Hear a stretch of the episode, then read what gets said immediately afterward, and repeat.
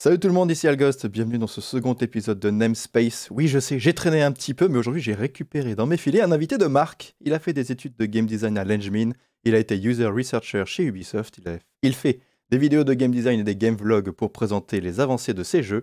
Et quand il n'est pas en train de faire de l'escalade, il crée des jeux vidéo à base de danse avec un pas fragile, de buisson péteur avec buisson et de mémorisation avec larcin laser.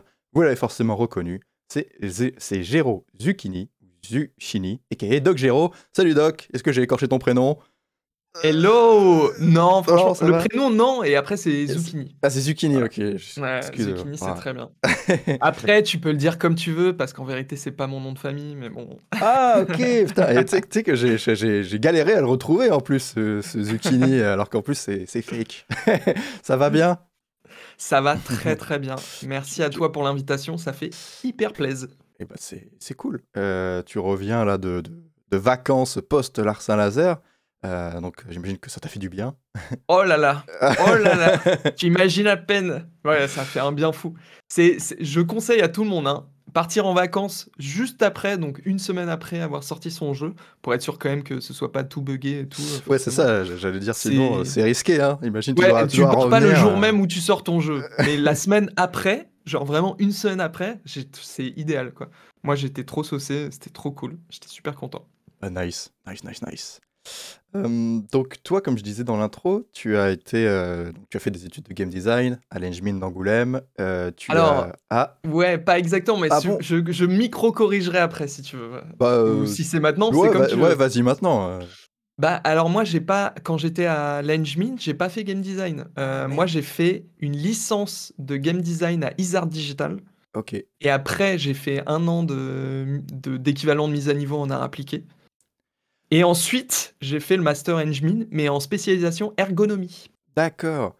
Voilà, Et, voilà. euh, j'ai pas, j'ai pas trouvé ton profil LinkedIn, donc euh, j'aurais bien voulu Ah bah corriger ça. pas mais... Oui, voilà, c'est ça. Moi, j'étais Géro Zucchini sur LinkedIn. Je fais, bah, c'est quand même dingue qu'il ait pas de LinkedIn. et tout C'est pas il est pas très frais mon, mon profil. LinkedIn, je l'ai pas j'y ai pas touché depuis 2017 je crois donc. Non, non, mais c'est bien, c'est ce que je m'étais déjà trompé dans le premier épisode du podcast sur euh, des, des formations. Là, je me retrompe.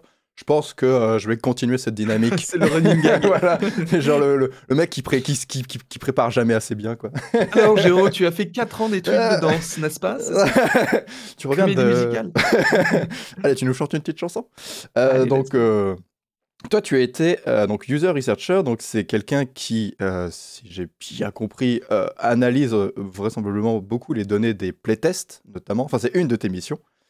Et, fait, ouais, qui euh, rédige des synthèses que tu présentes aux game designers pour dire euh, voilà, vo- voilà comment les gens jouent à votre jeu pour le moment, est-ce que ça vous plaît, est-ce que ça vous plaît pas? Euh, et est-ce que ce travail-là, en tout cas, tu arrives à.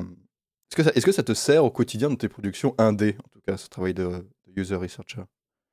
Euh, bah déjà, je tiens à dire que tu l'as bien, bien décrit, parce que c'est un Ok. boulot qui est assez, enfin, assez méconnu du jeu vidéo, et là, pour le coup, euh, bah, c'est ce que tu as dit, hein. Mhm. c'est vraiment euh, préparer les playtests, donc c'est euh, de la mise en place jusqu'à la fin qui est, euh, comme tu dis, après l'analyse des données euh, issues du playtest et la livraison d'une synthèse euh, à l'équipe qui fait le jeu, pour Mhm. leur dire, voilà, c'est ça l'état du jeu, est-ce que c'est, ça correspond à vos intentions et tout? Et euh, est-ce que ça m'aide? Évidemment, je dirais, ça m'aide beaucoup, je, même, parce que euh, même quand on est game designer et même quand on nous le répète pendant nos études, pendant ce que tu veux, des conférences et tout, le fait qu'il faut prendre en compte l'avis des joueurs et joueuses, bah, c'est un truc qu'on a du mal à... Il y a des gens, en tout cas moi, euh, comme beaucoup, je pense. Euh. Et donc, ouais, pouvoir le, le constater bah, comme ça euh, pendant un an où je travaillais en tant que user researcher et l'étudier deux ans à l'Engmin en tant qu'ergonome, bah, ça m'a fait prendre conscience de, de vraiment l'importance du feedback des joueurs et joueuses et à quel point c'était essentiel. Et quand je dis essentiel, c'est vraiment essentiel, il faut le faire, c'est obligatoire de l'intégrer à ta, ton processus créatif. Mm. Donc maintenant, tu vois, je le fais plus de manière aussi pro forcément qu'à Ubisoft, Oui, mais sûr. quand je fais des playtests pour mes propres jeux, je- j'essaye de faire ça sérieusement. Je sais comment formuler les questions. Je sais quelle, quelle taille d'échantillon il me faut pour tel ou tel ou tel type de question, pardon. Et, euh, et donc ouais, forcément, je, je pense que je suis plus efficace dans mes playtests. Je sais à quel moment les faire passer aussi. Donc voilà, globalement, euh, c'est, c'est, ça m'a été hyper utile. Ok, ouais, non, effectivement, ça a l'air. euh, Bah, moi, personnellement, pour, pour, DICE, on est dans des phases un peu de playtesting et effectivement, c'est toujours un peu compliqué de bah, est-ce qu'on fait jouer tout le monde? Est-ce qu'on fait jouer 10 personnes, 50 personnes? Enfin, genre, euh, Mmh. je sais. Et puis, euh, qu'est-ce que je leur pose et comment je leur pose? Donc, euh, là, je pense que. Euh, Enfin, ça, ça doit être super. euh, un- je pense, que- je pense que c'est un bon outil que tu as dans ta besace. Oui, c'est ça, c'est un bon outil. Et puis c'est cool de, justement, euh, c'est le jeu vidéo, il y a plein de trucs où on navigue un peu à vue. ah bah ça. Quand on fait des jeux en solo ou en toute petite équipe, bah, on doit remplir 10 000 casquettes. Et cette casquette-là, de user researcher, je suis sûr de moi. Quoi. Je Mm. l'ai je l'ai étudié, même si c'est pas toujours parfait, je sais aussi là où il peut y avoir des défauts. Bah, au moins, quand je me lance dans un playtest, je sais que ça va être euh, intéressant, je sais comment je vais récolter les données, euh, j'ai un peu une vision d'ensemble du truc. C'est pas un, un nouveau truc qui va me stresser, comme il peut y en avoir plein quand tu fais un jeu en solo. Mhm. Mais euh, du coup, tu es resté un an euh, là-bas environ. Euh, pourquoi être parti Du coup, bah, je suis resté un an en tant que user researcher, mais après je suis passé game designer Mhm. Parce que je voulais retourner à mon premier kiff qui était le game design. Déjà quand j'étais à l'Engmin, au bout de deux ans de- d'études d'ergonomie, j'ai hésité euh, à faire mon stage de fin d'études euh, soit en ergonomie, donc c'est ce que j'ai fait au final, soit directement postuler en GD. Euh, parce que je sentais que ça me plaisait quand même plus le GD, mais au final je suis content d'avoir confirmé, on va dire, les acquis en travaillant un an comme user researcher. Mais ouais, après, j'ai demandé à être muté en game design et, et c'est ce qui s'est passé, quoi. Donc euh, voilà, c'est juste pour retrouver. La, la user research, c'est super, euh, c'est hyper utile, mais après, euh, j'aurais jamais. Je me serais jamais autant épanoui que dans le game design et j'aurais jamais été aussi bon. Je dis pas du tout que je suis bon Mhm. dans le game design, mais je pense que j'ai plus de potentiel en tant que game designer qu'en tant que user researcher c'est une discipline, euh, c'est la méthode scientifique appliquée aux jeux vidéo en fait. hein. Ouais. Ouais, Je vois, je vois carrément Ce l'idée. qui est sympa aussi, tu vois, je trouve que ça a de l'attrait en soi, euh, même dit comme ça, mais pas autant que la création euh, Ouais, ouais. scratch. Ouais, non, je, je vois, je vois aussi. Mm. Et, euh, et du coup, après, tu as décidé de partir d'Ubisoft. Euh, Tu aurais pu rejoindre un petit studio ou même un éditeur ou un autre studio et finalement tu t'es lancé directos en indé, si j'ai bonne mémoire. Ouais, c'est ça. Après mes deux ans, donc un an en tant que user researcher et un, un an en tant que game designer à Ubisoft, bah, je, me suis, euh, je me suis barré euh, parce que tout simplement, euh, j'avais, j'avais envie de faire mes projets en fait. hein, euh. Ouais, en ça. fait, T'avais la dernière année. Ouais, voilà, c'est ça. Et puis la dernière année où j'étais à Ubisoft, en fait, j'essayais de faire trois trucs en même temps et c'était, c'était pas du tout possible. J'avais mon boulot à Ubi, j'avais euh, YouTube que je crois. Je sortais plus autant de vidéos, mais j'essayais et j'avais l'envie encore de sortir des vidéos. J'en sortais une tous les deux mois, je pense, à ce moment-là. Et, euh, et en plus de ça, j'essayais de finir un pas fragile depuis euh, un an déjà. Donc, euh, donc ouais, c'était trop compliqué. En plus, ma dernière, pendant que j'étais à ma dernière année chez Ubisoft, au tout début de la, de la dernière année chez Ubi, j'ai eu un pas fragile qui a été sélectionné à l'IGF. On est parti avec l'équipe l'équipe étudiante donc de l'Engmin avec qui j'avais fait le projet. On est parti à San Francisco. On a gagné le prix. Tu vois, tu reviens, Ouais. t'es, galvanisé par tout ça. Tu te dis, mais attends, mais en fait, euh, ça se trouve, je peux faire des jeux en indé. Tu vois, j'ai un peu de reconnaissance là. Est-ce que ça vaut pas le coup de le sortir, ce jeu, de tout donner là-dedans? Oui, effectivement, ça, ça, ça Disons qu'il y a eu euh, plein le de trucs qui m'ont poussé. je me suis dit, mais ça a été très dur hein, de. Très dur, hein, tout est relatif. hein. Je par- on, on parle de quelqu'un qui, qui hésite entre faire du jeu vidéo dans une boîte et faire du jeu vidéo tout seul. Ouais. Ouais, c'est pas très dur, mais c'est- c'était dur de prendre la décision de quitter ce boulot chez Ubi parce que clairement, c'était le, le- le truc d'après, c'était CDI hein, pour moi en tant que game designer à Ubi. Et, euh, et c'était dur de dire est-ce que je quitte la possibilité d'un CDI pour, euh, pour la précarité de, de Bah l'indé ouais, et de c'est- YouTube et tout. C'est ça, faut avoir du courage quand même pour se dire bah finalement euh, je vais euh, vivre euh, du chômage et ça se trouve la sauce va jamais prendre, euh, Ouais. je pourrai jamais, je sais pas partir en vacances parce que j'aurai jamais d'argent et, et le stress au quotidien donc euh, non faut, faut, quand même euh, des Ça m'avait torturé quelques mois, quoi. J'en Bah, avais parlé à beaucoup de potes de là-bas et tout. euh. Et c'est marrant parce que les potes euh, comprenaient pas forcément les gens. euh, la, la- une bonne partie des gens à qui j'en parlais, souvent ils étaient là en mode Mais attends, euh, putain, t'es game designer chez Ubisoft, Ubisoft et tout, machin. Mhm. Et je pense surtout les gens qui étaient pas, tu vois, du jeu vidéo, ils comprenaient pas trop, tu vois. Ouais, ouais. Je comprends, ils disent bah attends, c'est un truc euh, giga prestigieux et toi t'es genre oui. Bah ouais, exactement, c'est ça. Dans leur tête, c'était euh, Ubisoft, mais moi je connais le nom, tu vois. donc, Ouais. euh, mm. Et du coup, euh, bah, toi, tu t'es donc lancé en indé et euh, bah, comme tu disais, tu as pu faire, faire des, des arts appliqués. Enfin, une, j'ai oublié le nom, le, une transposition, non C'est. Euh, ouais, ça c'était avant Ubisoft par contre. Oui. C'était avant même l'engine. Mais La, du- la, mon- la mise à niveau. Voilà, la mise à niveau, c'est ça, que je cherchais comme mot. Et du coup, donc, Ouais. ce qui fait que quand tu t'es lancé en indé, bah, finalement, tu savais donc euh, bah, programmer un petit peu sur le tas avec, euh, avec des tutos, mais tu savais donc dessiner et animer. Enfin, tu avais déjà, euh, toi, en tant que personne, tu pouvais remplir beaucoup, beaucoup de rôles. Je pense aussi que c'est un peu Alors- ça qui t'a aidé? Ouais, si, si, ça aussi, ça, ça aide euh, à prendre un peu moins de risques au sens où j'ai pas eu à m'investir, euh, à, à investir de l'argent en fait. Moi, ce que j'allais investir là, c'était mon, mon temps qui devait se rentabiliser en argent, forcément, il faut vivre. Euh, mais j'avais pas à embaucher des gens, construire une grosse structure et tout. C'était plus léger, tu vois, comme, Mhm. comme prise de risque. Après, je dessinais pas particulier, je dessine pas particulièrement bien, hein, même maintenant. Euh, programme, en fait, je savais que je pouvais faire des jeux au sens où j'ai fait plein, plein, plein de game jam. J'ai fait des petits jeux un peu plus longs. J'avais fait des jeux chez Ubisoft. J'ai fait des jeux dans. Même avant de rentrer à l'Engmin, j'ai travaillé deux ans comme euh, j'avais travaillé deux ans comme euh, game designer freelance euh, dans des boîtes où j'avais fait des protos, j'avais fait plein de trucs et tout. J'avais relativement confiance dans le fait que je pouvais mener un jeu au bout de son truc, mais après j'avais jamais sorti de jeu commercial. Hmm. Mais oui, pour le côté sortir un jeu, mais après tu vois la, la... est-ce que j'étais capable de sortir un jeu d'une qualité commerciale et qui pouvait se vendre, ça je savais pas du tout et c'était ça le pari aussi. Tu vois. Ouais, après, je trouve qu'il y a quand même. euh, moi, moi, par exemple, je sais pas dessiner. Donc, moi, euh, si, genre, je veux faire un jeu relativement tout seul, bah, il faut que j'achète un pack d'assets ou que ce soit ou que je torde la règle pour m'en sortir. Et j'ai l'impression que du coup, toi, avec ton bagage, tu pourrais te dire ah, euh, effectivement, ça sera pas. Des... Ça sera pas le meilleur dessin, euh, ça sera pas du monnaie à l'écran, quoi. Ouais. mais, euh, mais enfin, Larsen Laser et Buisson, c'est toi qui as fait tous les assets, euh, la plupart des animations. Et enfin, ça a de la gueule, quoi. Genre, euh, Ah, c'est gentil, c'est gentil. euh, je trouve que c'est- cool, quoi. Bah c'est c'est comme ça que je les voyais d'ailleurs. Souvent, euh, mes jeux, c'est des exercices. Euh, Il y a toujours euh, une composante un peu exercice pour moi. Et euh, Buisson, bah, c'était faire la DA d'un jeu. Et pour le coup, là, euh, ce qui a été très long sur Buisson, c'était bah, c'était ça, la partie visuelle et surtout faire des animations. Même si on n'a pas des tonnes, bah, je, tu vois, je suis pas animateur, donc j'ai un peu appris avec ce projet. Et, euh, et Larsin Laser, c'était pareil. hein, c'était euh, euh, faire une DA.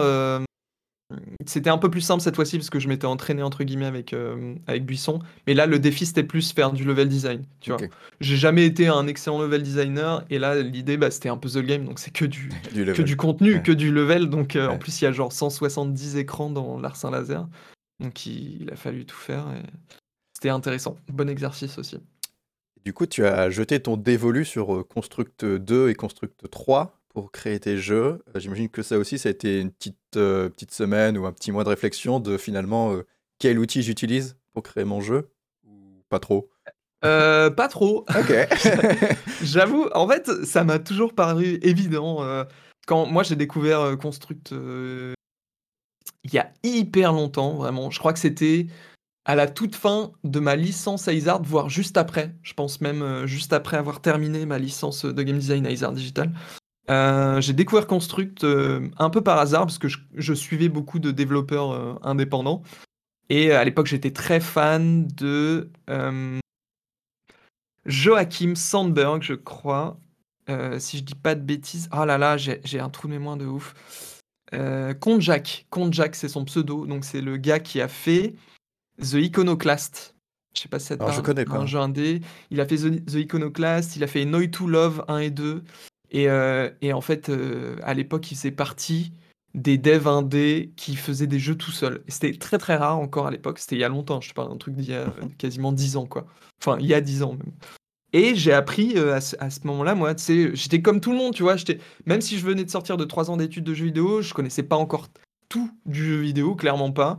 Euh, j'étais pas encore super à l'aise avec toute la partie technique, moteur et tout. Et euh, moi, je, je me disais, mais avec quoi il fait ça? C'est une dinguerie. Le gars, il fait des jeux tout seul. Euh, c'est un programmeur, c'est quoi? Mais en même temps, il dessine super bien. C'est un euh, Super parce que lui, lui, il dessine vraiment très très bien pour le coup. Il anime hyper bien et tout. Et en fait, j'avais découvert qu'il faisait ça avec Construct. Pas le 2, pas le 3, le premier. Donc. Construct 1, quoi. Et à l'époque, le Construct 2, il venait de sortir ou il était sorti il y a pas longtemps. Et du coup, en voyant que lui, il faisait des jeux de dingue avec ça, je me suis dit, je vais essayer.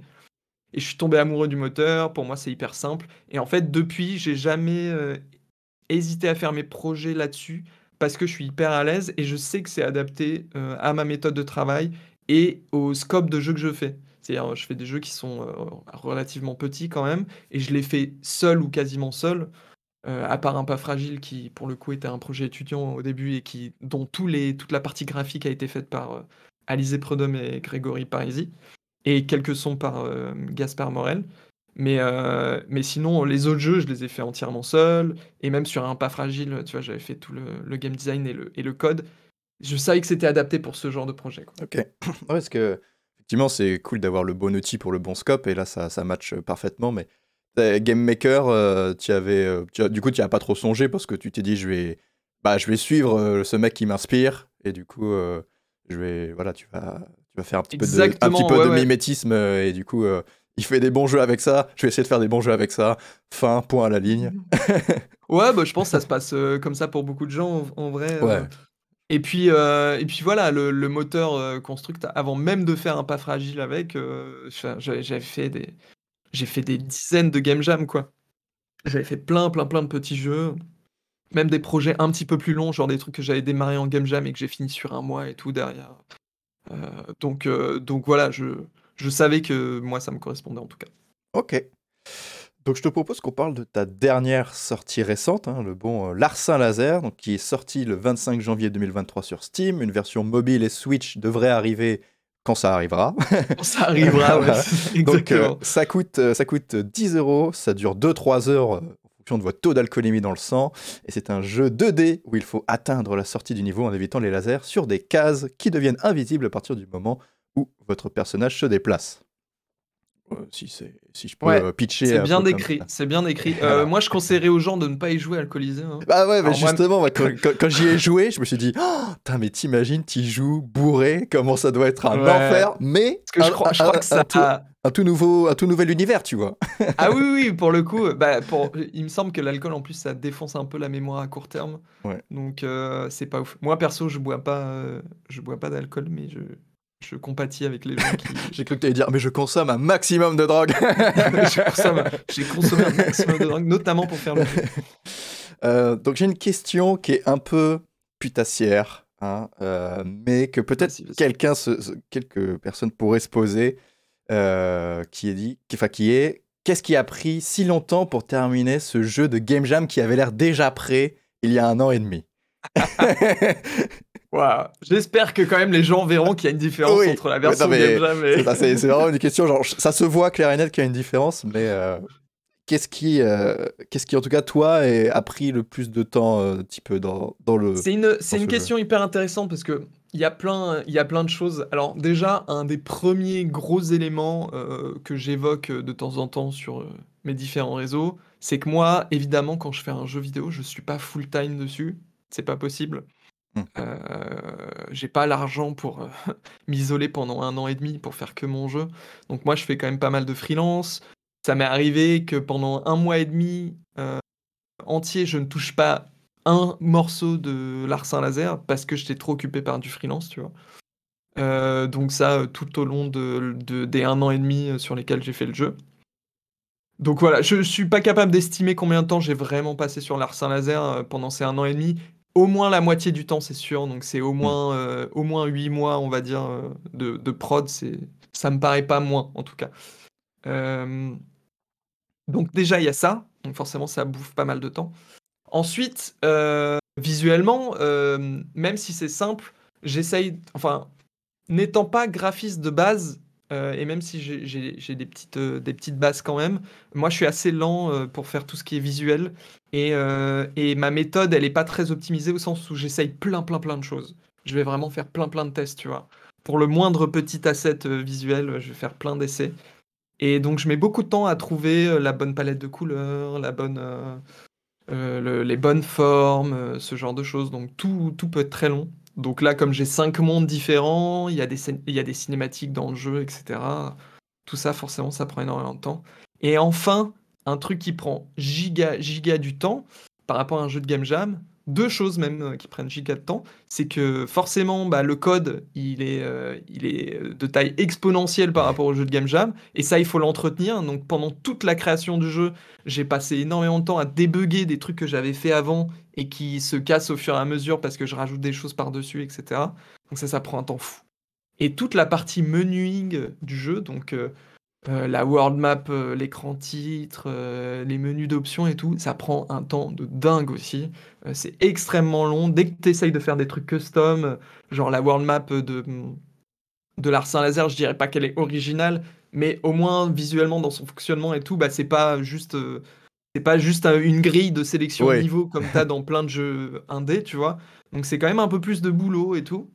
Euh, et, ça, prend, ça prend énormément de temps. La World Map, ça a été le truc qui a, qui a connu le plus de bugs de tout le jeu, qui m'a pris le plus de temps à débugger, à, à coder, à modifier et tout. Euh, c'était l'horreur. C'est vraiment la partie la plus dégueulasse de,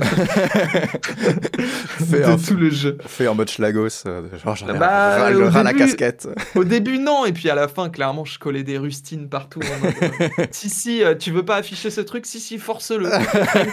tu, vas le remettre visible et tout. C'est un truc dégueulasse.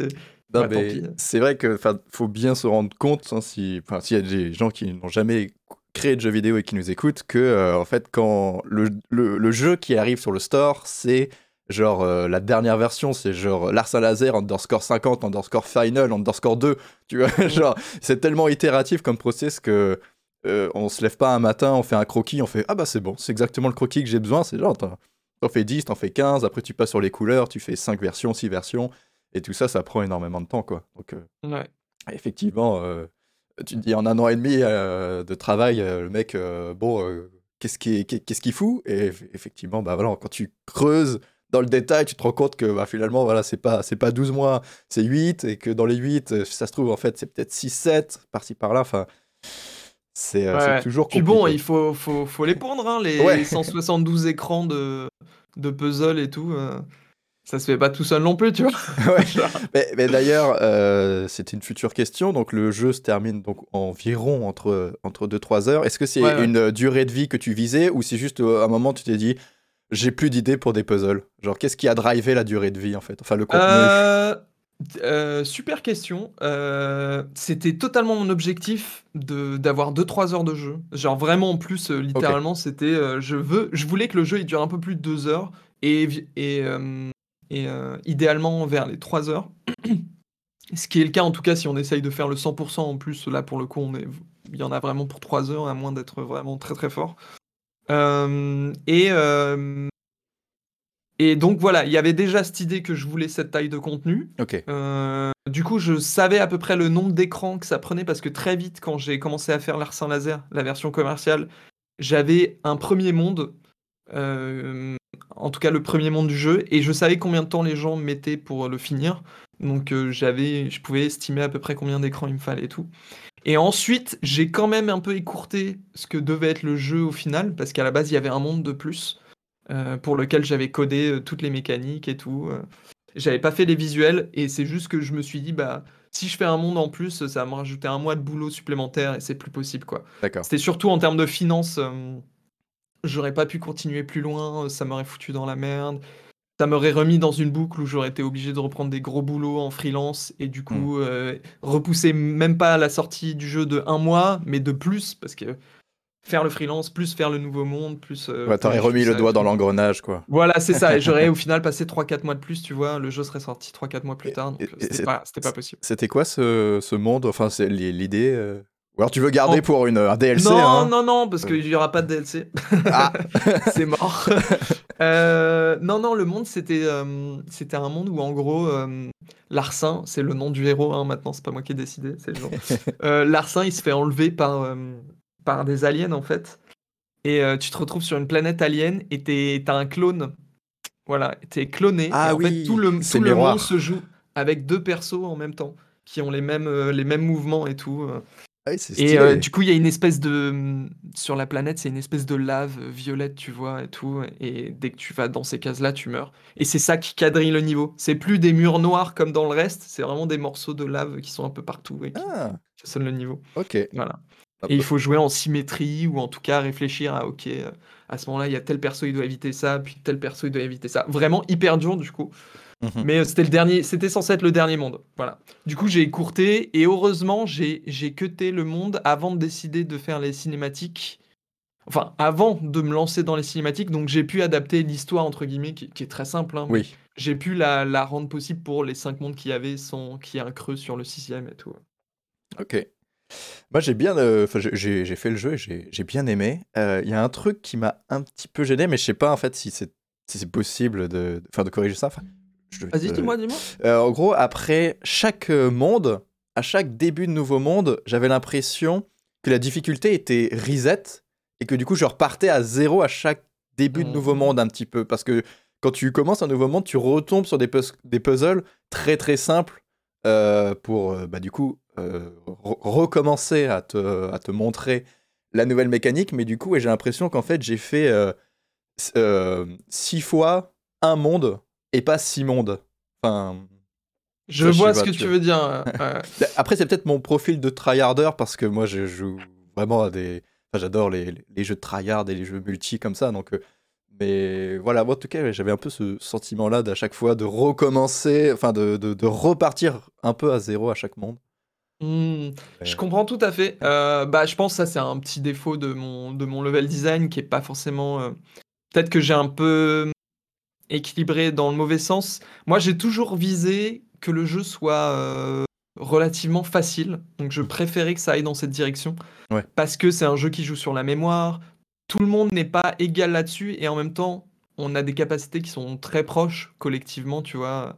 On partage tous euh, la capacité de retenir genre environ 5 chunks mémoriels, tu vois. Mhm. Donc j'ai beaucoup construit le level design euh, autour de ça. Ensuite, mon range de difficulté, bah, justement, dans... pour l'arsen laser, comme je peux pas trop compter sur le fait que les gens vont améliorer leur mémoire sur l'espace, euh, enfin sur la durée de vie de juste un jeu, tu vois, c'est pas en faisant un jeu pendant deux heures que tu vas améliorer euh, ta mémoire. Euh, bah, je pouvais pas non plus très vite les gens allaient tomber sur leurs limites. C'est pour ça que j'ai beaucoup joué sur la diversité. Et comme dans chaque monde, quand tu changes de monde, j'essaye de, d'enseigner à... En fait, le premier niveau, il sert toujours à dire, regarde maintenant, le collectable pour ce monde-là, c'est ça. Donc je rajoute pas de nouvelles mécaniques et tout, il n'y a pas de truc qui peut mettre de la difficulté. Et c'est vrai que j'ai aussi ce côté reset la difficulté, parce que comme souvent les mondes se terminent avec un pic de difficulté, j'essaye de te remettre dans un espace où tu souffles un peu et où tu sens que tu reviens un peu en maîtrise quand tu arrives dans un nouveau monde.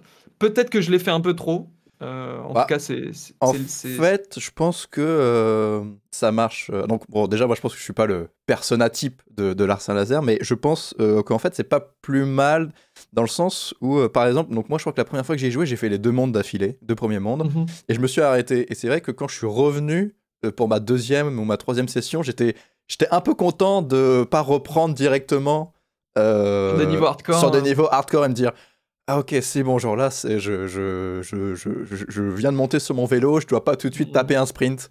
Donc euh, je pense que aussi, euh, je pense que, en tout cas, c'est safe, je pense, ta façon de faire, dans le mm. sens où euh, si tu n'enchaînes pas les sessions, si tu picores, d'ailleurs je pense pour ça que la version Switch, je pense, marchera bien, parce que je pense que c'est un jeu qui se picore très bien. Ouais. Donc coup, je pense que finalement, c'est ça marche, ça bah, marche, bien, quoi. c'est gentil. Mais je pense qu'il est mieux à picorer, effectivement, que. Mm. Enfin, c'est pas du tout un jeu qu'il faut faire d'une traite, sinon t'as as mal à la tête. En fait. Clairement, c'est un jeu qui est quand même très. Euh, et c'est un truc que j'aurais aimé euh, faire un peu mieux, mais euh, c'est compliqué parce que c'est le concept même du jeu. Mais c'est un jeu qui joue beaucoup sur la frustration aussi, quand même. Mm. et c'est à la fois ça, le sel de ce jeu-là, c'est de se dire ah, est-ce que je vais y arriver? Et puis dès, parfois tu prends un pari et en fait quand le pari est gagnant, tu vois que tu étais à une case de passer sur le laser, et quand le pari est perdant, bah, tu recommences tout le tableau et c'est un peu frustrant, tu vois. Euh, et du coup, oui, euh, pour peu qu'on meure souvent, euh, qu'on ait un tout petit peu une moins bonne mémoire ou ce genre de choses, et ben ça peut vite être un jeu qui tourne sur la frustration, quoi. Mmh Donc il faut faire gaffe avec ça.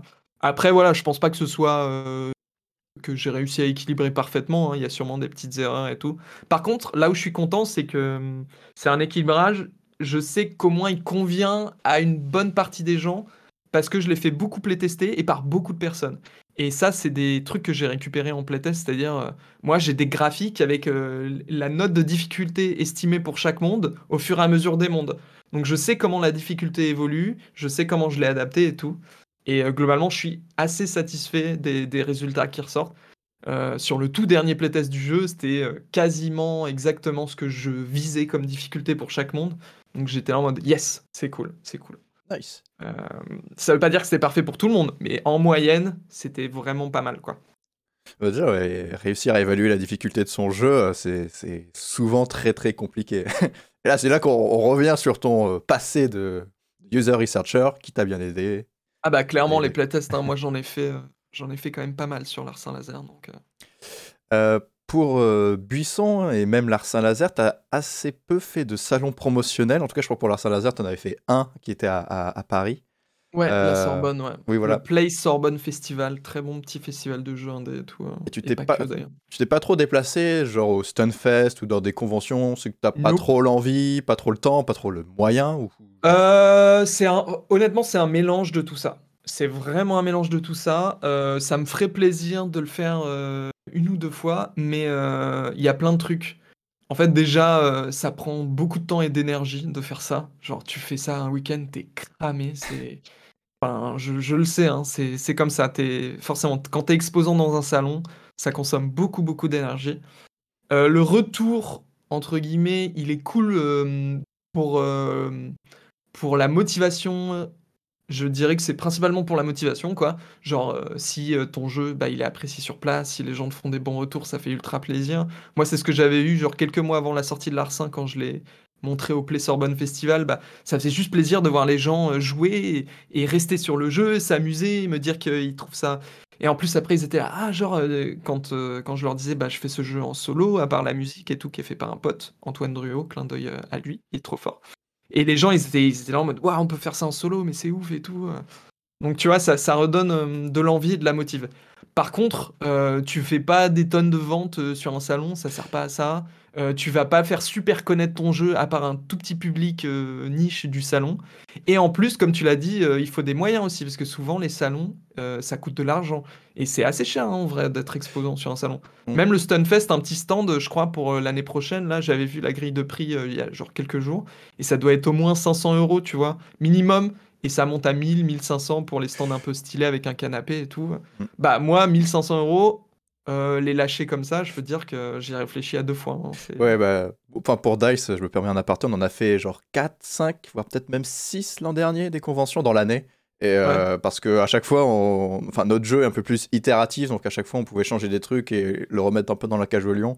Et ça nous faisait beaucoup de bien euh, aussi, effectivement. Ça met du beau au cœur de voir des gens jouer et tout comme ça, mmh. mais eh, c'est un coup quoi. Effectivement, quand on a fait le Stunfest, alors c'est un des meilleurs euh, festival parce que les, les, les joueurs là-bas, les testeurs sont vraiment des, des gamers.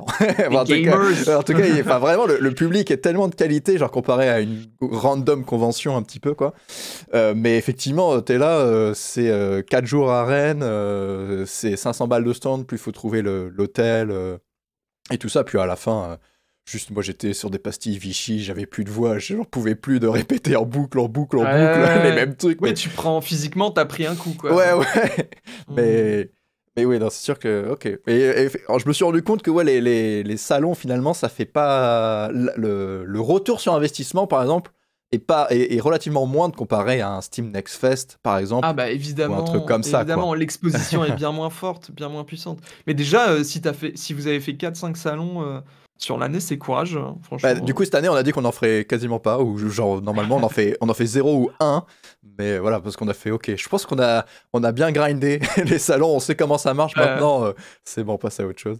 Mais toi, toi d'ailleurs, le Steam Next Fest, euh, c'était dans tes plans Enfin, tu l'as pas, pas Oui, toujours. Si, si, euh, si, si, Larsin, il avait fait un Steam Next Fest. Pour moi, c'est indispensable. Hein. C'est obligatoire. Si tu veux un jeu, il faut passer par un, c'est NeoFest maintenant, je crois, ça oui, euh... NeoFest. Ouais, ça change tout le temps de nom, mais c'est ça. Mais c'est obligatoire de lâcher une démo de ton jeu à un moment pour essayer de grinder les wishlists et tout. Euh, parce que sinon, tu vas foirer ton... le lancement de ton jeu, en fait. Si t'as pas accumulé assez de wishlists, ça va pas plaire à l'algo Steam, ton jeu va pas être mis en avant. Euh, et si tu fais une mauvaise sortie, euh, c'est chaud de rattraper ça après, tu vois. Mais Ouais, enfin, d'ailleurs, pour, pour enchaîner, euh, pourquoi cette date de sortie et ce prix-là, enfin, en tout cas, euh, pour, euh, pour Saint-Laser, quoi, genre, pourquoi tu t'es dit, ok, je le sors le 25 janvier euh, Parce que sinon, j'avais plus de thunes après, quoi. Ok, tout, ouais, hein. c'était- ça. vraiment, c'est vraiment ça, quoi. Il faut, enfin, c'est comme, malheureusement, j'ai terminé l'Arsin comme j'ai terminé Buisson, c'est-à-dire, il y a un moment, j'ai fait, ok, bon, bah, dans trois mois, là, j'ai fini en Topipo. fait. Donc, il va falloir que ça sorte ce truc parce que sinon, c'est la merde. Et après, j'adapte le scope. Là, en l'occurrence, j'avais supprimé euh, un monde, euh, comme je te disais. Mhm. Donc, euh, donc ouais, c'est. C'était surtout euh, l'argent quoi qui m'a qui a fait que j'ai décidé de cette date-là. Aussi parce que j'en avais marre et que c'était censé sortir il y a longtemps et que bah voilà, fallait que ça se termine. J'avais un nouveau projet euh, dans, dans le pipe et il fallait qu'on s'y mette aussi. Donc fallait que ça se termine aussi pour ça. Et, euh, et enfin, le, sur la question du prix, ça c'est un truc. euh, je suis jamais sûr du prix que je mets pour un, pour un jeu. C'est des questions que je me pose toujours. C'est compliqué, il faut faire un peu de- d'études de marché, regarder euh, les jeux de la concurrence. Euh, c'est vraiment dur de poser un, un prix sur son jeu. Ah oui. Les indés, ils ont tendance à vendre leur jeu pas assez cher, en général, je trouve. Et ça, c'est cool. Par contre, c'est une tendance qu'on voit depuis 2-3 ans, c'est que le prix des jeux indés, le prix moyen des jeux indés a tendance à, monter. Donc ça, c'est très, c'est très sympa, je trouve, et c'est une bonne, euh, direction. Mais euh, tu vois, par exemple, sur l'Arsin Laser, euh, j'ai j'ai pas arrêté d'augmenter le prix dans ma tête au fur et à mesure que le développement durait de plus en plus et que le jeu gagnait en ambition. Et en même temps, euh, euh, honnêtement, j'ai beaucoup hésité à le vendre plus cher que ce qu'il est actuellement. C'est-à-dire qu'il y a un moment, juste euh, genre vraiment les deux dernières semaines avant la sortie, je me suis tâté à mort et je me disais, est-ce que je le vendrais pas euh, 12 euros, tu vois, 11,99 Parce que c'est, il y a, tu vois, j'avais l'impression de cocher toutes les cases de, bon bah, même s'il est pas très long, il y a de la diversité, euh, c'est très polish, euh, il y a des cinématiques, euh, tu vois, le, le jeu a un enrobage sympa. La seule chose qui a fait que je l'ai pas mis à ce prix-là, c'est les- l'esthétique. C'est la DA du jeu qui fait très mobile. Et Ah je ouais. sais que ça peut euh, freiner les gens euh, de se dire je vais pas mettre 12 balles dans un jeu mobile, quoi. Donc je me suis dit, bah vas-y, allez, tant pis, on va rester à 10 euros, enfin 9,99, et comme ça, il y a un espèce de palier symbolique qu'on n'a pas dépassé. Et euh, voilà. Mais tu vois, par exemple, quand je communique sur le jeu, là, j'avais fait un TikTok à la sortie du jeu, un TikTok en anglais et tout, qui a, un- qui a un tout petit peu tourné. Et du coup, c'est des gens qui connaissaient pas du tout le projet qui sont tombés dessus. Et j'ai eu des commentaires en mode 10 euros pour un jeu euh, mobile et tout, euh, je mettrai jamais ça, machin. Tu vois, Ouais, j'en ai eu quand même, tu vois. Donc, euh, J'ai l'impression que euh, la- les... il reste encore énormément de travail à faire, en tout cas, pour que les joueurs se rendent compte de la valeur des œuvres qu'ils consomment, que ce soit jeux vidéo, mais genre euh, manga, comics, euh, films, euh, trucs comme ça, quoi. ouais, ouais. Donc surtout que en plus, en tant que développeur, tu le mets à, à- tu le mets à 10 euros, mais tu sais qu'il y a les 30% de cut Steam et, en- et les taxes derrière, donc tu es en train de te dire, ah ouais, donc en fait, euh, juste moi, je, je- je prends mon baluchon et je me casse, quoi. Je- Ouais. c'est trop dur. Bah, moi, mon, mon calcul à la ZOB, c'est. euh, je sais que je vais toucher la moitié du prix de vente du jeu à peu près, tu vois. Hmm. Avant même de payer mes cotisations sociales, je crois. C'était ça mon, mon calcul. Par exemple, pour euh, un larcin vendu euh, 10 euros, bah moi, je vais toucher 5 euros vraiment. Et en plus, sur ces 5 euros, je vais payer des cotisations, tu vois. Et la vie, Donc, la vie la de vie, dev. hein, c'est comme ça, c'est comme ça. Et mais il n'y avait pas un monde dans lequel euh, tu ouvres euh, des précommandes et du coup euh, tu touches l'argent des précommandes euh, et ça te permet de, de, bah, de, de vivre, enfin en tout cas de continuer la prod un, un peu plus longtemps. Enfin, il y avait, je sais pas, je sais pas comment ça marche les précommandes, si Ouais, ça jamais- ou... J'ai jamais, euh, jamais pensé à ça. Alors, deux choses. D'une part, euh, les précommandes sur Steam, ça se fait pas euh, comme ça, au sens où euh, c'est très rare. Je sais pas si t'as vu, mais au final, il n'y a pas beaucoup de jeux qui sortent en précommande. Généralement, c'est peu de temps avant la sortie, c'est une ou deux semaines avant, Ah. et c'est un truc qui se négocie directement avec Steam. Ah, bah tu m'apprends quelque chose. vraiment, faut être un peu puissant, tu vois, pour faire ça. Faut avoir un publisher, faut avoir quelqu'un qui a un contact direct avec Steam. Et deuxième, euh, deuxièmement, en plus, euh, Steam, euh, le principe, c'est que quand tu gagnes de l'argent sur Steam, tu le reçois pas tout de suite. Mm. Il y a toujours un mois ou deux mois de décalage, je sais plus.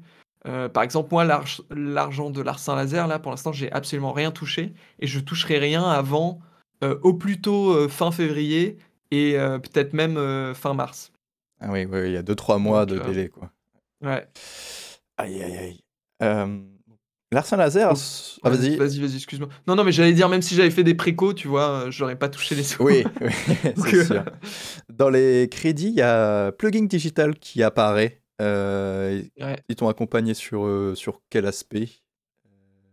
Euh, alors, pff, c'est léger, hein. Ouais, c'est léger la- de, de plugin. Le, en plus, plugin, je leur ai dit euh, bon les gars, vous m'envoyez une petite liste que je vous mette dans les crédits. Et ils m'ont répondu ah bon? Genre tu vas me mettre dans les crédits? Ah bah c'est cool ça. tu vois genre ça arrive pas souvent. Ah oui, Euh, donc euh, et en gros eux ils font la distribution. Alors c'est des concepts qui je pense échappent à la plupart des gens, mais c'est pas du tout un, un publisher. C'est pas, enfin dans mon cas ils agissent pas en tant que publisher, donc en tant qu'éditeur, ils, ils agissent en tant que distributeur. La différence c'est qu'ils ont mis zéro sous dans la communication, le développement du jeu, ils ont rien payé. Eux ce qu'ils font c'est juste qu'ils prennent le jeu, je leur file au moment où il sort, je leur ai filé des clés Steam, je leur ai filé la version euh, exe, etc. Et euh, mes assets marketing. Et en gros, ils le mettent sur des stores sur lesquels moi j'aurais jamais mis le jeu parce que j'ai la flemme, ça prend du temps, etc. Donc c'est que des stores, genre euh, des, des stores de vente de clés, euh, des trucs, euh, pff, des trucs comme ça, tu vois. Ils, ils vont euh, potentiellement aussi, ils vont euh, négocier avec, euh, je sais pas, moi je dis n'importe quoi, genre euh, une box internet pour que ton jeu il soit jouable sur la box free, euh, des trucs, euh, des trucs comme ça. Donc ils vont chercher des, ils vont aller gérer des points de vente que toi t'aurais jamais fait. Et le principe de plugin, c'est qu'ils font ça en sur du gros volume. C'est-à-dire que vraiment plugin, tu vas aller voir avec ton jeu pour de la distribution, il y a 90% de chances qu'ils te disent oui. d'accord. Voilà. À moins que ton jeu soit vraiment éclataxe.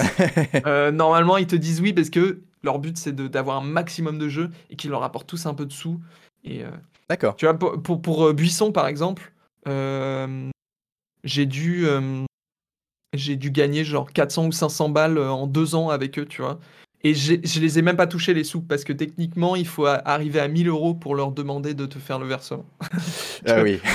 Pour te dire, c'est pas, c'est pas un gros truc quoi. C'est, Mhm. euh, mais on sait jamais. C'est toujours une petite source de revenus en plus et ça peut être, ça peut être sympa. Non, mais c'est sûr. Enfin, si, si toi, ça te coûte euh, littéralement rien et que ça. Ça coûte pas grand-chose, c'est ouais, clair. Donc c'est un peu win-win, quoi, dans l'idée. C'est plutôt win-win, ouais.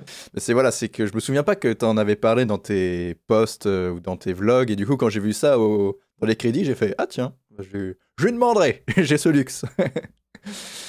Euh, maintenant, on va un peu parler de, de ta fame et des stats.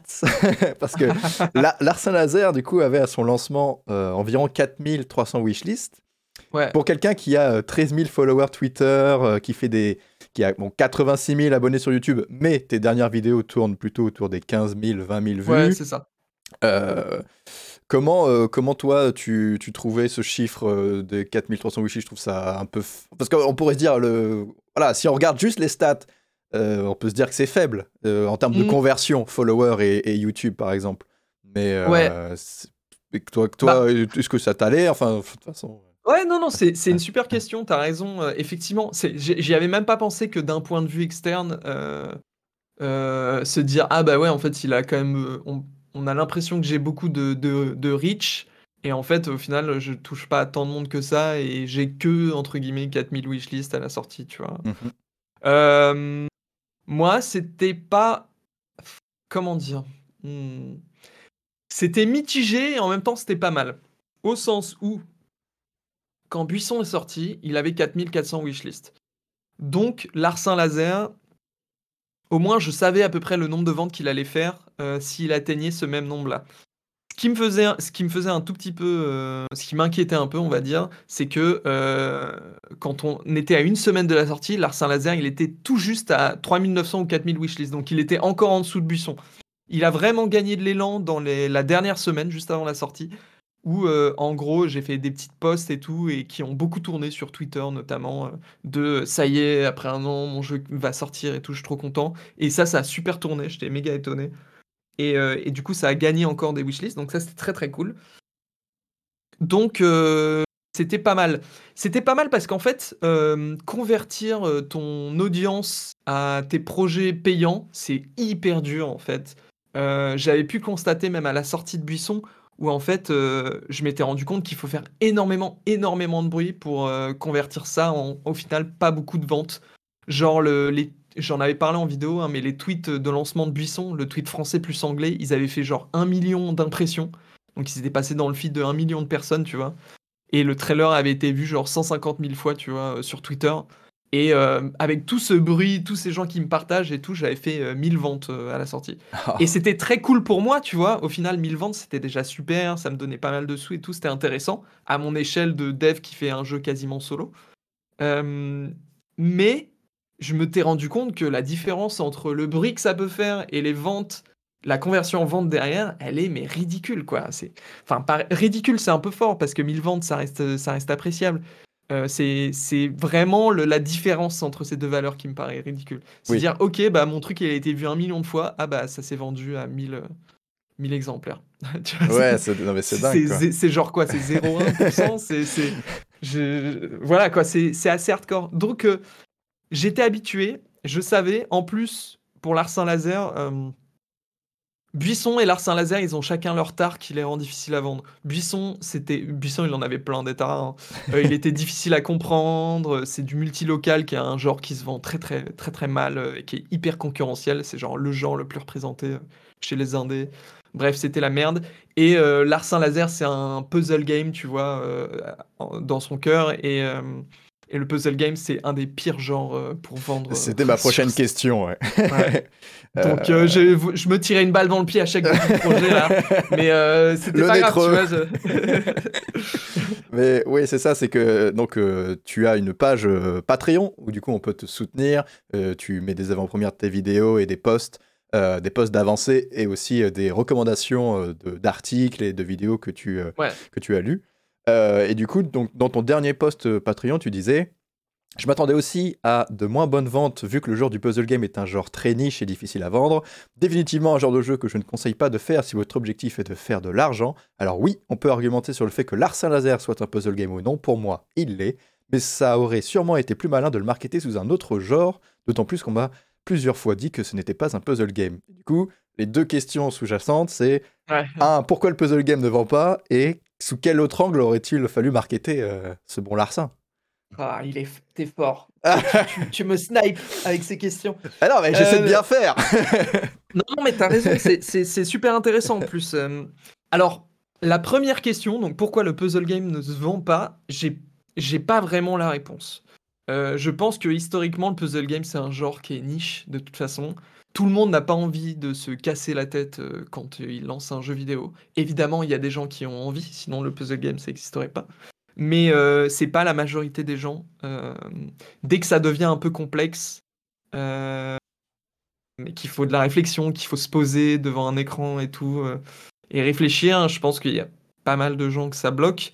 Et juste après, c'est un, un, constat assez factuel. Les puzzle games se vendent pas très bien euh, sur Steam euh, voilà, et sur console. C'est voilà, factuellement, c'est le cas. Tu regardes des jeux qui sont excellents, qui ont été, euh, qui ont eu de, de, de bonnes, des très bons retours critiques. Moi, j'avais pendant tout le développement de l'Arsin Laser, j'avais Eleked en tête. Eleked qui est un excellent jeu. Je l'ai vu euh, passer sur tous les gros sites de jeux vidéo euh, en mode euh, c'est un, c'est, un bête de jeu, le game design est parfait. Et c'est le cas, hein, franchement, le game design de jeu est, est hallucinant, c'est, c'est une pépite. Et il a genre 500 reviews sur Steam. C'est correct, mais c'est 500 reviews en genre deux ans avec plein de sites qui en parlent et tout. Enfin, c'est. c'est, Voilà quoi. il fait partie de ces jeux où on en parle plus qu'on, qu'on y joue. ah ouais, voilà, c'est ça, tu vois. Alors après, moi, le jour où je fais 500 reviews sur un de mes jeux, je serais déjà très content parce que ça, représente quand même pas mal de ventes. Mais euh, c'est pas un énorme succès commercial, tu vois. Après. Évidemment, on peut me faire, euh, on peut me faire dire des conneries ou on peut penser que j'ai tort quand tu regardes des, des jeux qui viennent contredire ça, genre Patrick's Paradox euh, je crois il a, il a plusieurs milliers de reviews sur Steam, il s'est hyper bien vendu et tout, mais c'est une exception, c'est l'exception qui confirme la règle. Il y en a très très très peu des puzzle games qui se vendent autant. Et mm. là, je parle vraiment du puzzle game au sens euh, un peu historique, euh, on va dire tout ce qui est Sokoban, des jeux où on pousse des trucs, des jeux où il faut se poser, réfléchir et tout. À la Baba Is You. Pas Quoi? Genre Baba Is You et tout, tu vois. Voilà, Baba Is You, c'est aussi une exception. c'est très très rare les jeux comme ça. Après, des puzzles tu vois, les jeux, genre les trucs euh, très systémiques où il faut réfléchir, genre Factorio, des trucs comme ça. Ça, je considère pas que c'est du puzzle game, c'est de, la simulation, euh, de la construction et tout. Hein. Mais moi, je pense, euh, donc euh, je suis, je crois que c'était sur, je sais plus si c'est How Market Game ou Game Discovery. how, to Market, ouais. Ou la, newsletter de Simone Carles, là. en tout cas, qui, mm. du coup, ils font souvent des, des articles pour dire, OK, c'est quoi les genres de jeux qui fonctionnent sur Steam? Et effectivement, c'est les roguelikes, les 4X, les jeux de cartes et pas trop les puzzles. Mais du non, coup, généralement, ils sont tout en bas de la liste, hein, les puzzle games. Mais c'est pour ça que moi, je place en tout cas de l'espoir sur la version mobile et la version Switch. Parce que, étant donné que ça se picore bien, que c'est du puzzle, et je pense que c'est des plateformes, euh, en tout cas, l'audience de ces plateformes sont plus enclins peut-être à jouer à ce genre de jeu. Donc, euh, je pense que il y a moyen. en tout cas, je serais très curieux si euh, tu donnes suite après au stats de ces versions-là. Effectivement, de, effectivement, de comparer entre la version Steam PC et les autres versions, quoi. Eh, en fait, le truc, c'est que ça pourrait, euh, ça pourrait marcher un peu, Larsin Laser sur mobile, euh, Switch, etc. Sauf que, il y a un problème, c'est que moi, je l'ai marketé comme un jeu Steam depuis le début. Et même si j'ai dit un peu que ça sortirait sur mobile et Switch, bah, j'ai pas un, je veux dire, tu vois, Steam, justement, je suis arrivé, le jeu est sorti, et il avait des wishlists. Même s'il en avait pas énormément, 4000, bah, c'est quand même un truc grindé sur un an et tout. Euh, tu vois, ça sort pas de nulle part. Là, quand il va sortir sur mobile, et même quand il sortira sur Switch un peu plus tard, il y aura zéro personne qui l'a dans ses listes de souhaits, tu vois. moi, je vais faire des vidéos YouTube pour l'annoncer, mais à part ça, tu, vas devoir te battre euh, contre l'algorithme. Personne saura que c'est sorti sur mobile. Voilà, c'est ça. Et j'y connais rien, moi. Donc, euh, comment vendre un jeu sur Android ou iOS. Donc franchement, ça, ça, ça, ça sent, ça pue la merde. Hein.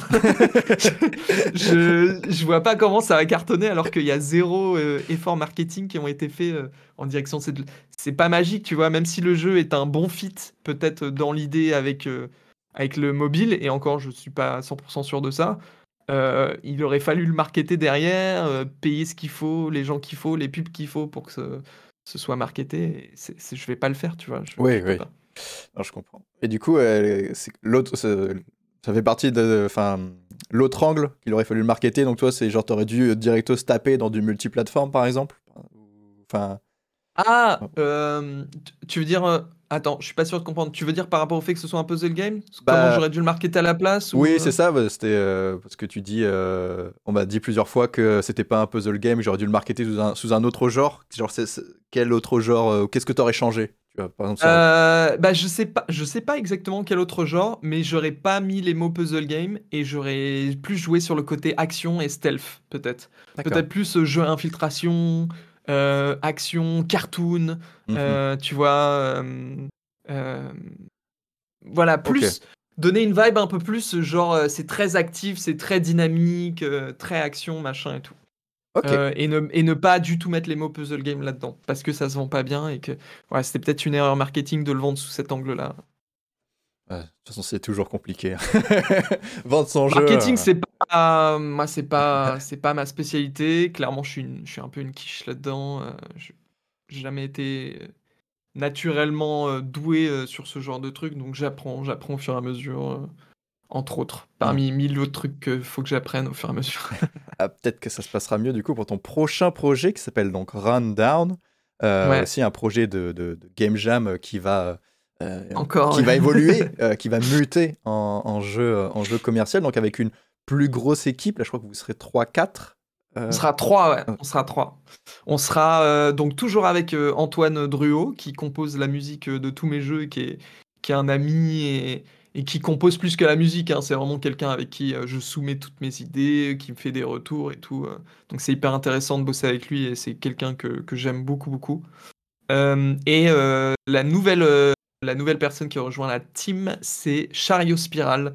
Euh, qui est un auteur de BD que j'adore, que, que j'ai rencontré il y a quelques années euh, parce que je venais me faire dédicacer son nouveau bouquin. Et, euh, et en fait, on s'est rendu compte sur place que. Enfin, je me suis rendu compte en me faisant dédicacer mon bouquin qu'il connaissait mon boulot aussi. Ah, yes. Du coup, on a, on a beaucoup discuté et tout. Et voilà. On a un petit serveur Discord tous les deux qu'on qu'on entretient tous les deux, où il y a quelques devs que j'aime bien et tout.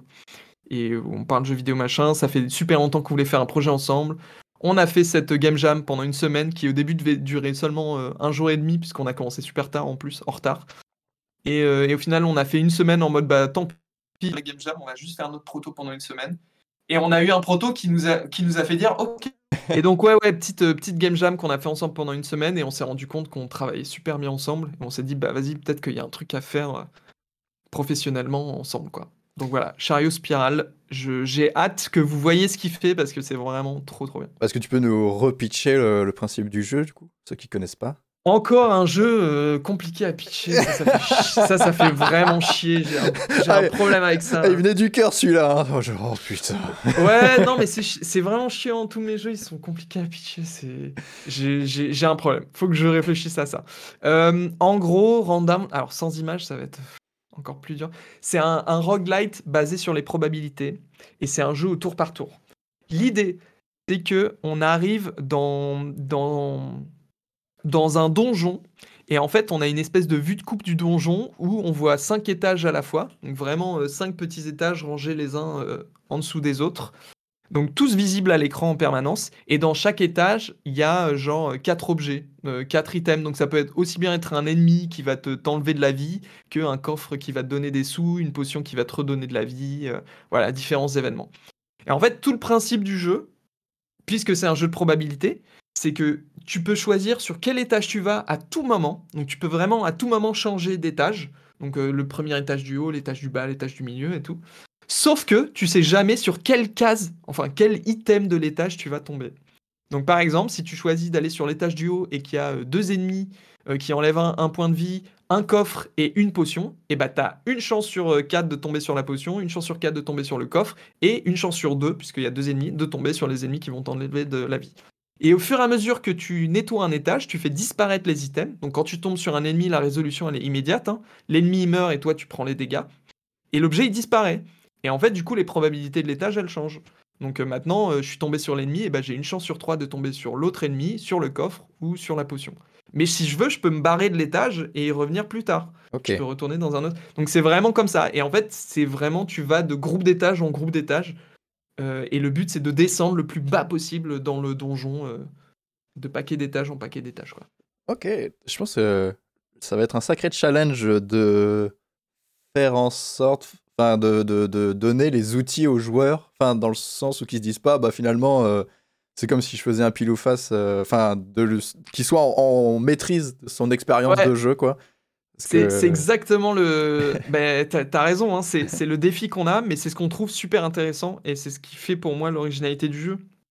En fait, comme c'est un jeu qui va être beaucoup basé sur le, hasard et la probabilité et la prise de risque, parce que c'est vraiment un jeu de prise de risque, euh, on compte en faire un jeu qui est assez rapide à jouer, au sens où, euh, idéalement, pour terminer Rundown, pour terminer une partie et arriver au bout du donjon, faudrait pas plus de 15 minutes, tu vois. Ok. Que tu perdes jamais beaucoup de temps à faire une tentative.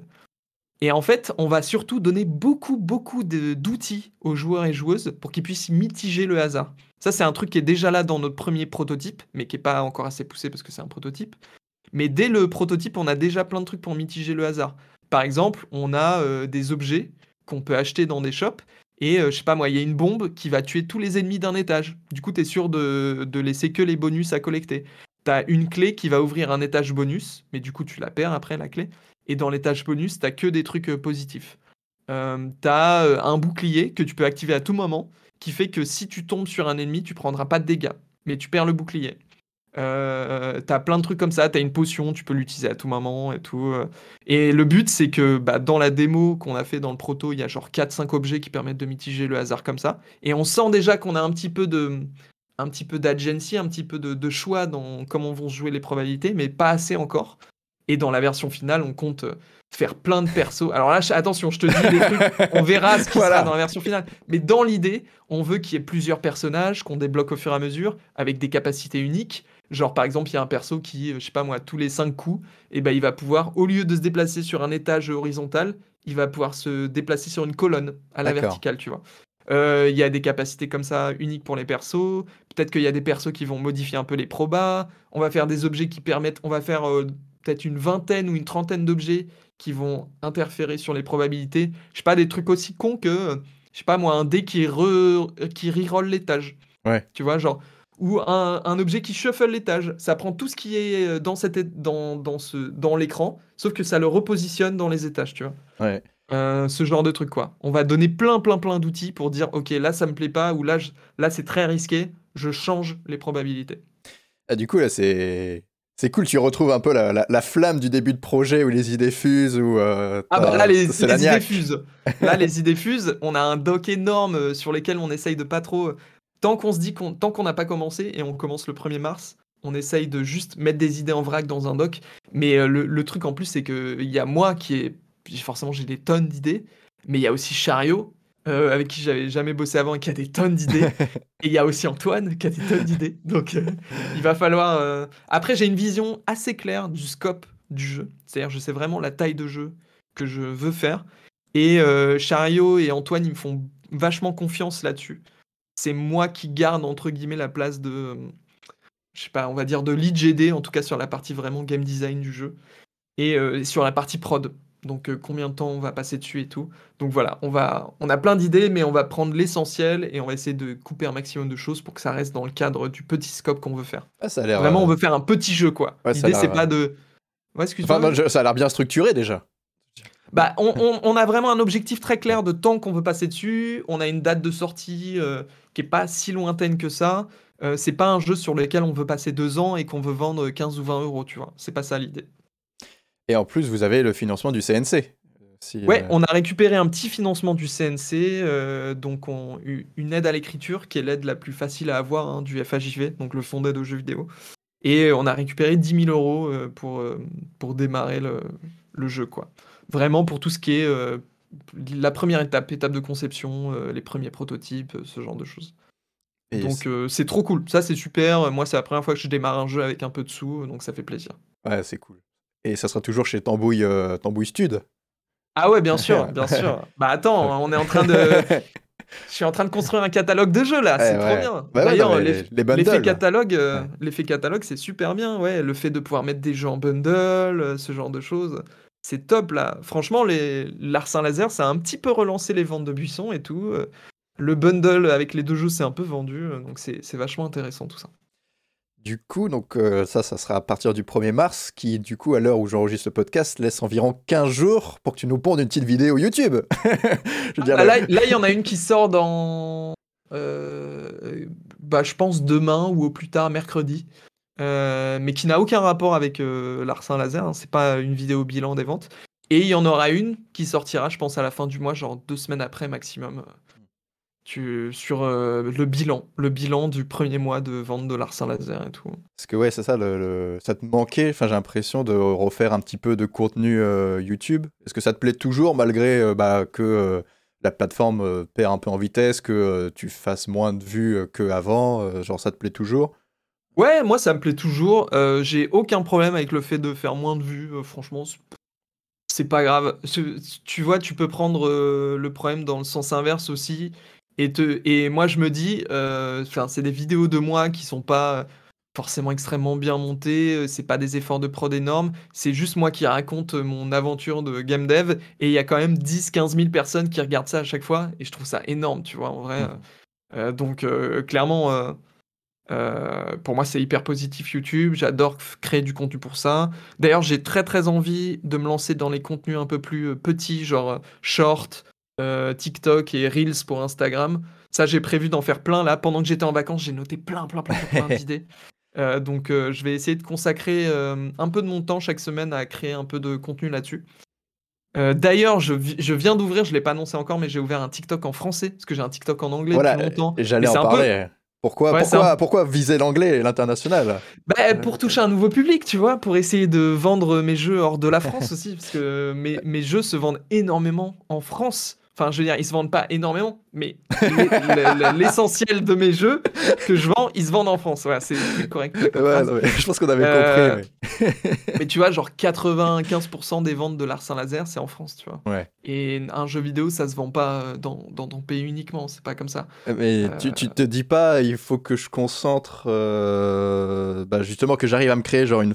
Enfin, faut que je continue à accumuler, enfin, à faire grossir cette fanbase française plutôt que euh, bah, d'être un peu le David contre Goliath euh, international, tu vois. Enfin, je Bah, je tente tout. Ouais, ouais, ok, oui. J'essaye tout. La preuve, c'est que là, du coup, je vais, je vais faire du contenu pour euh, TikTok français, pour TikTok anglais, pour, pour YouTube Short et pour Insta, tu vois. Mhm. Je vais essayer d'être vraiment partout. L'avantage, c'est que c'est quasiment le même contenu. Faudra juste que je le redouble pour la version anglaise. Et, mais tu vois, genre, le... faut tester quand même parce que le, le truc, euh, genre mon TikTok anglais sur, euh, sur l'Arsin Laser, là, celui qui a annoncé la sortie, il a fait genre 32 000 vues, tu vois. Et c'est pas, c'est c'est rien à l'échelle de la plateforme, Oh, mais sur un compte qui a genre même pas 1000 followers, tu vois. Ouais. Donc euh, c'est c'est- c'est- faut le tenter. Franchement, euh, faut tout tenter et faut, faut mettre un peu d'effort. Forcément, c'est un peu fatigant, mais euh, c'est maintenant que jamais. Franchement, moi, si s'il y avait une plateforme que je devais conseiller aux game dev maintenant, dans lequel investir du temps et, créer du contenu pour essayer de vendre leur jeu, c'est TikTok. 1000%, c'est TikTok. Ouais, bah moi aussi, je m'y suis, euh, suis mis. hein, donc, euh, justement, je me suis dit, tiens, et toi, tu fais en anglais, euh, moi, je vais faire en français. Et puis, puis je, vais, je verrai un peu, je vais regarder si ça prend en anglais. Et, je, voilà, je te laisse euh, euh, crash test. Ouais, je défriche, je Voilà. défriche pour vous, les game dev français. Je- C'est gentil. Mais si tu fais ouais, des- du, du contenu aussi sur Instagram, euh, contenu, moi, game dev sur Insta que j'aime beaucoup, donc c'est celui de Hugo Terra, donc euh, la moitié de Hmm. Game Next Door. Je vois très bien. Il fait ses posts euh, donc textuels sont très très quali euh, en termes de, de- de mise en page. Donc euh, je pense que je pense que ça peut aussi euh, fonctionner. Ouais, il y a clairement quelque chose à faire sur Instagram. Euh, euh, je, trouve ça hyper bien ce qu'il fait aussi, Hugo. C'est hyper bien foutu. Euh, Même ses petites vidéos, ses petits reels dernièrement et tout, c'est très bien. C'est à la fois simple et en même temps informatif. C'est comme une mini vidéo YouTube, hein, en vrai, Ouais. euh, dans l'esprit, un peu plus dynamique. Euh, moi, clairement, je vais, je ferai jamais ça comme lui, au sens où lui, du coup, il parle beaucoup de game design et tout, et de. euh, De bah souvenirs game aussi, euh, Ouais, souvenirs ouais, aussi.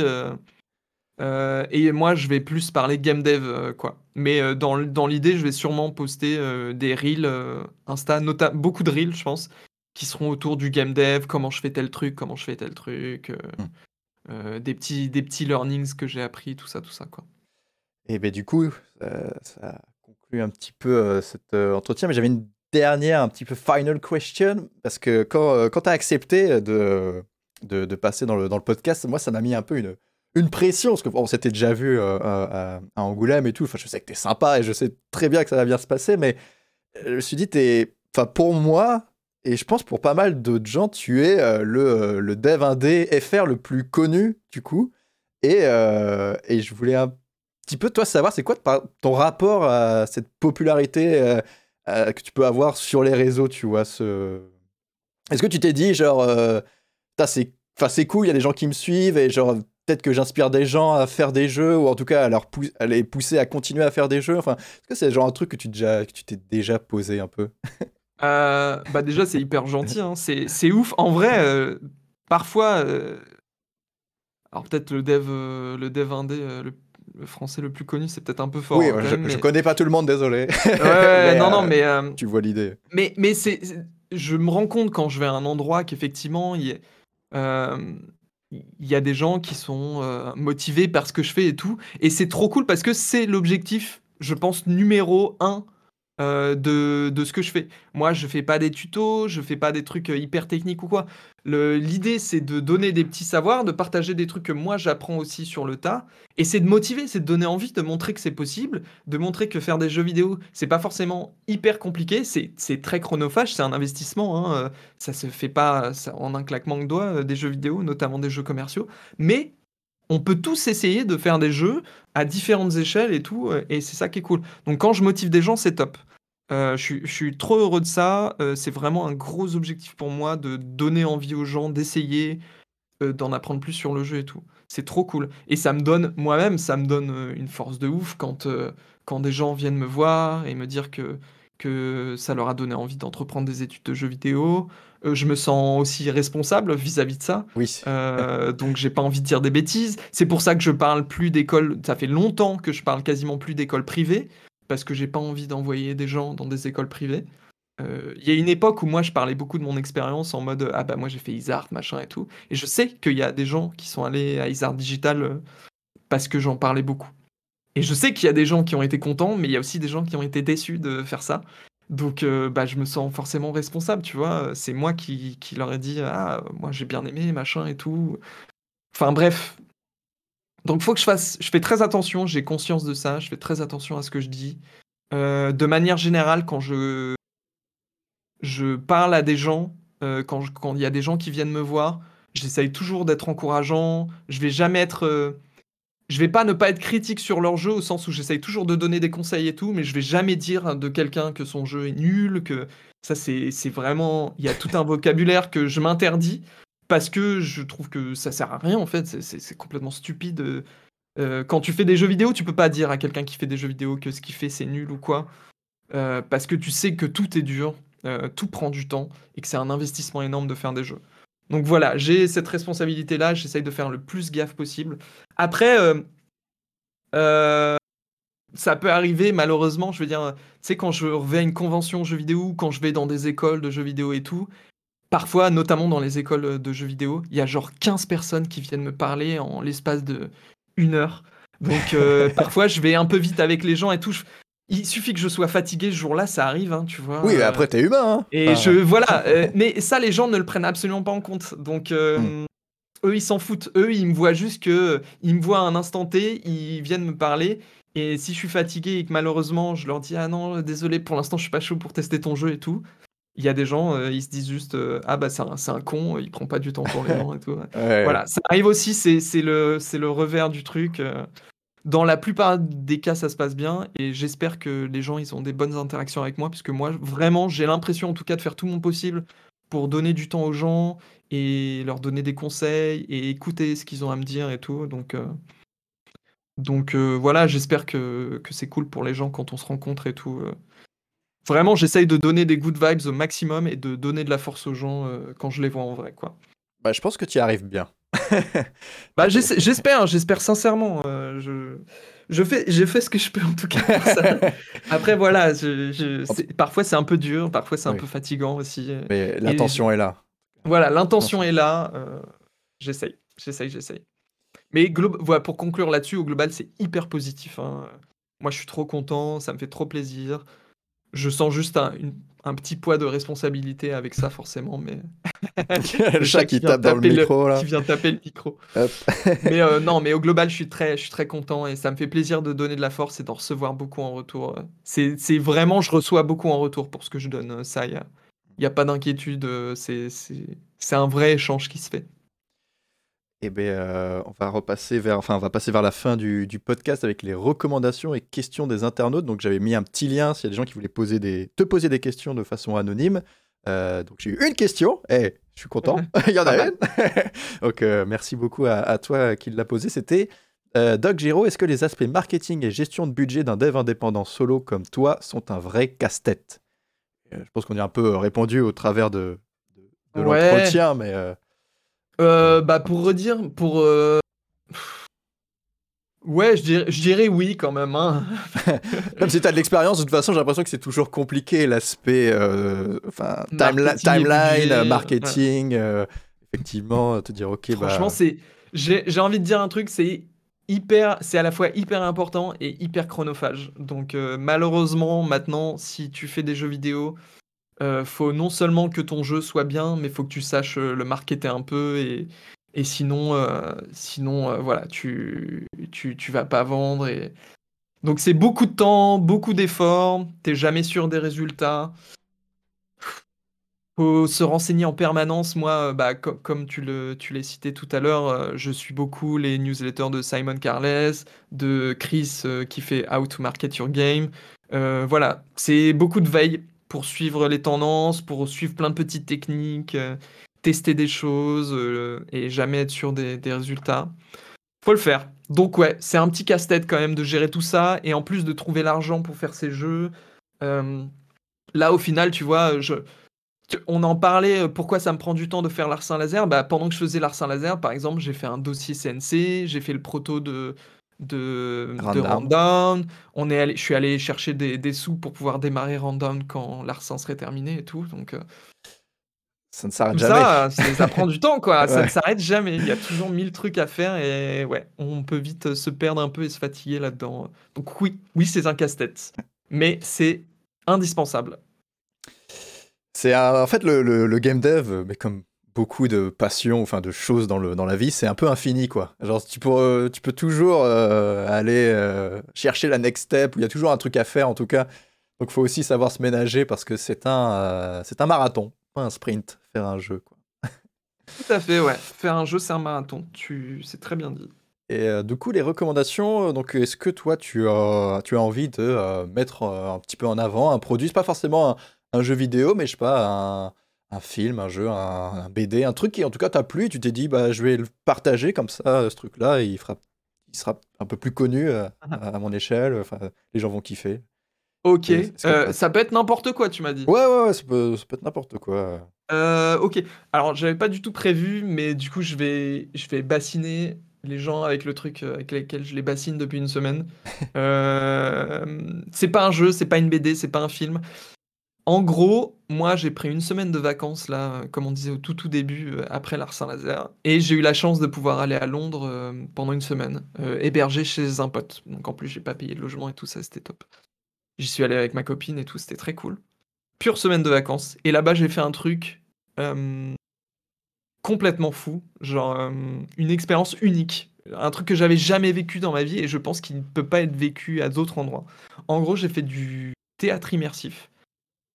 C'est-à-dire que je suis allé voir une pièce de théâtre dans laquelle on te lâche, ça dure trois heures, on te lâche dans un espace qui est immense, dont tu connais pas la taille, tu sais juste que c'est immense et t'imagines même pas à quel point.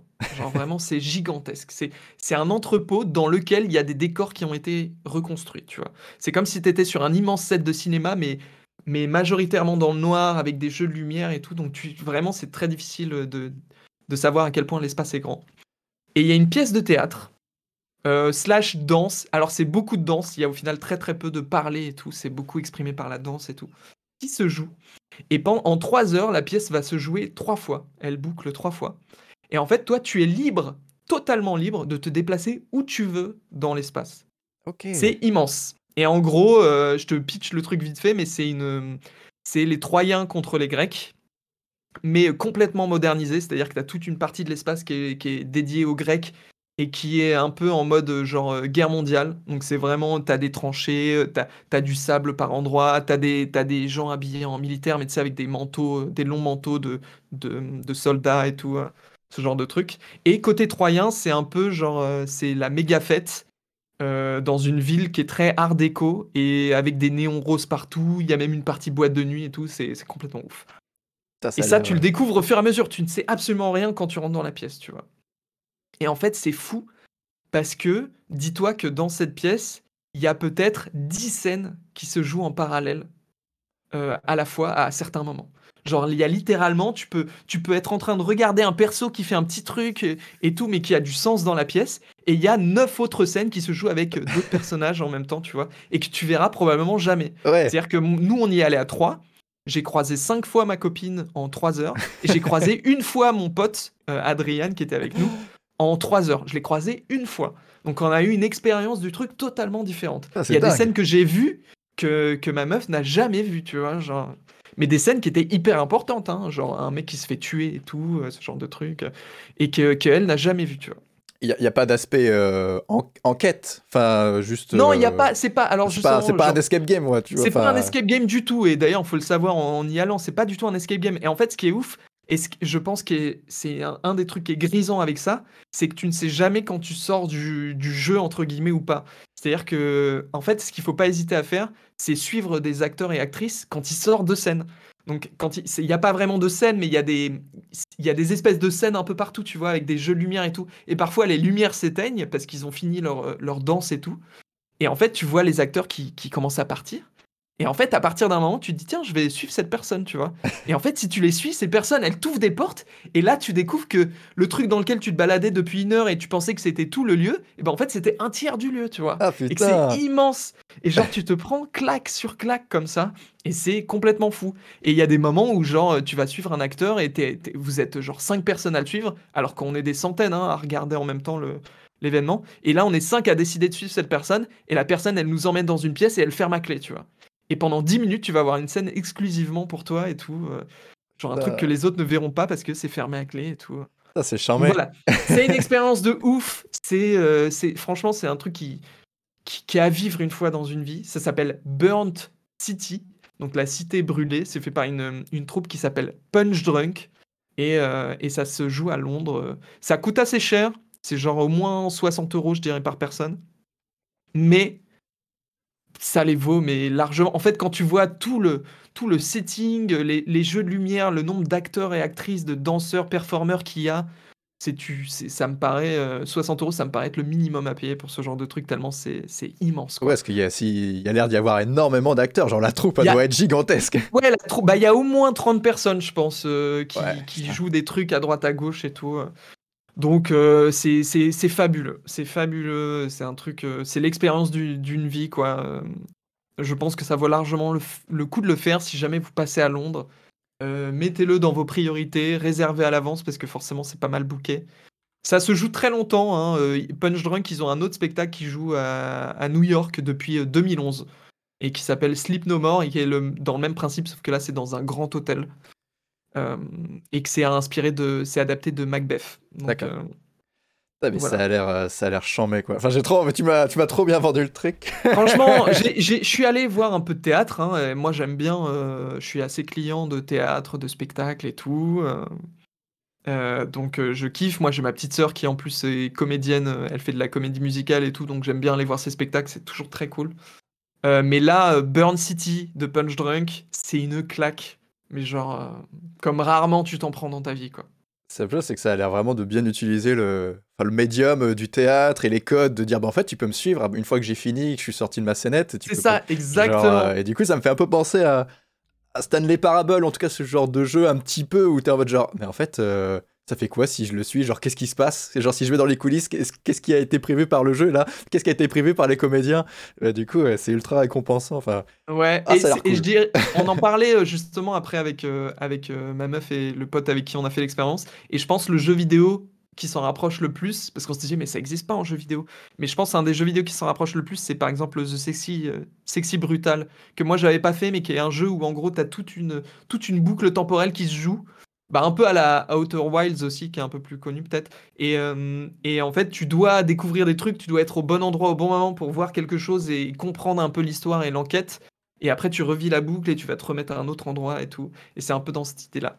Après, juste un warning sur euh, Burn City, c'est euh, moi j'ai quasiment rien compris à ce qui s'est passé pendant trois heures. c'est pas, faut pas y aller en mode, c'est pas une pièce de théâtre que tu vas comprendre, qui va être hyper profonde et tout. C'est vraiment un spectacle, c'est des émotions, c'est même le côté primaire de te retrouver comme un enfant à suivre euh, quelqu'un qui sort de scène et tout, euh, à ramper euh, dans un fort de dans un, dans un espèce de campement, à, trouver des salles cachées et tout. C'est ça le plaisir en fait. C'est pas l'histoire en elle-même, parce que l'histoire elle est quasi incompréhensible. oui, mais après, ce qui peut être sympa, c'est que quand tu retrouves tes, tes, amis, vous mettez en commun et vous pouvez peut-être faire, faire, votre propre histoire avec euh, vos, Essayez morceaux. De comprendre, Essayez de comprendre. Après, euh, va comprendre, tu vois. ça, c'est sûr. C'est compliqué. Mais c'est, c'est, c'est ouf. Voilà, j'en parle pas plus. C'est le, c'est le truc qui m'obsède un peu euh, dans ma tête depuis que je suis rentré de Londres. Et c'est, c'est, c'est, c'est, une, expérience de fou, quoi. Ok, moi j'ai deux recommandations. C'est des vidéos et un film. donc les vidéos, ça vient de la chaîne YouTube People Make Games, que vous connaissez peut-être. Ils ont fait deux vidéos sur Valve super intéressantes. La première, c'est euh, comment Valve profite euh, des, euh, des, Donc, ils appellent ça les Steam Backdoor Casino. Donc, en gros, enfin, des, des, portes dérobées, des casinos dérobés. Donc, ça parle énormément de pourquoi. sur CSGO, vous savez, vous avez tout ce système de loot box il y a tout un système de paris sportifs aussi sur, euh, sur, sur CSGO. Euh, et du coup, ça, ça vient un peu défricher tout ça de genre, mais pourquoi Valve laisse faire? Et en fait, comment ça leur profite à eux? Et donc, pourquoi ils laissent faire?